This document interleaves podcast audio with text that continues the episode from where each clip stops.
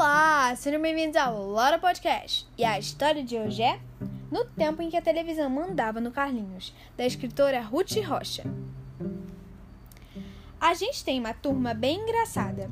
Tem o Catapimba, que joga futebol muito bem, tem o Beto, que sabe tudo o que acontece no bairro, tem o Batata, que é goleiro do time da outra rua. Com o Batata aconteceu uma coisa engraçada. Pelo apelido dele, você já pode imaginar como ele era gorducho. Mas também ele vivia comendo o dia inteiro. Tudo que ele via anunciado pela televisão, ele queria.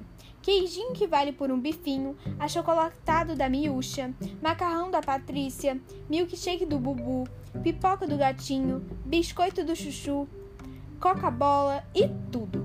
Acho que ele nem sabia se era gostoso ou se era uma porcaria. Era só a mania de ir atrás do que a televisão dizia. Com isso, ele foi engordando, engordando, ficou uma bola.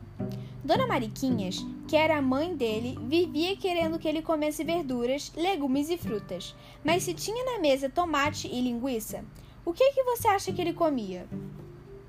Por causa disso, o Carlinhos já ganhou um montão de apelidos: bola, bolinha, bolão, gordo e, como eu já disse, batata. De um tempo pra cá, ele começou a não gostar dos apelidos. Ele dizia: Meu nome é Carlos, não Batata. Se quiser me chamar de Carlão, tudo bem, mas Batata não. Mas sabe como é? Quanto mais a gente reclama, mais as pessoas chateiam, né? Então ele resolveu fazer regime, sem falar com ninguém.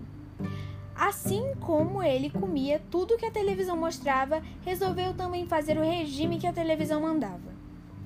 O Batata viu um anúncio que de uma tal de Gororoba 2000, o melhor regime do Brasil. E no anúncio tinha uma porção de moças de biquíni que diziam que tinham emagrecido 200 quilos tomando a tal da porcaria. E era tudo importado dos Estados Unidos. Pra mim, aquilo vinha da Transilvânia, que é a terra dos vampiros. Mas o Batata não teve dúvidas, encomendou pelo telefone. Por que será que tem tanta porcaria que a gente pode encomendar por telefone? Era caríssimo. Mas o ba... quer dizer, o Carlão pegou todas as economias dele e mandou pelo correio. Recebeu uma caixa cheia de envelopes que era para tomar dois por dia, um no almoço e outro no jantar, misturando com água. Pois o Batata, que vivia comendo o dia inteiro, passou a tomar a gororoba duas vezes por dia. Tinha sabor de chocolate, sabor morango, sabor baunilha e sei lá mais o que. Ele começou a derreter e estava bem contente. Mas com o tempo passou a ficar cansado, sem vontade de nada, tinha sono o dia inteiro e começou a ter dor de cabeça, enjoo, dor de barriga. Foi só aí que os pais dele descobriram o tal regime. Dona Mariquinhas e o doutor Mesquita chamaram um médico que era o médico do, ba...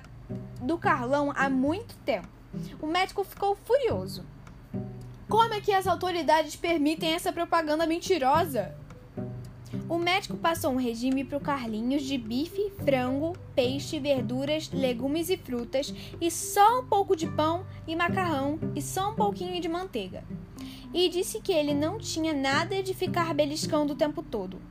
Os pais dele começaram a chatear. Viu, meu filho, eu sempre disse. Está vendo? A gente o tempo todo dá conselhos, mas as crianças não entendem. Criança é assim mesmo, não tem juízo. Mas aí é que todo mundo teve a maior surpresa. Esperem um pouco, o médico disse. Criança não tem juízo, mas adulto também não tem. Como é que vocês querem que criança coma alface enquanto os outros comem feijoada? Que coma frutas enquanto os outros comem pudim? Por isso, doutor Mesquita e Dona Mariquinhas, esse regime que eu passei para o Carlinhos é para toda a família. O doutor Mesquita está com uma barriga redondinha.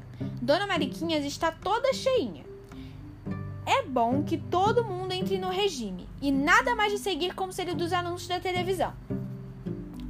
É bom ver televisão, mas é, mas, mas é preciso lembrar: todo mundo tem cabeça que serve para pensar. Fim!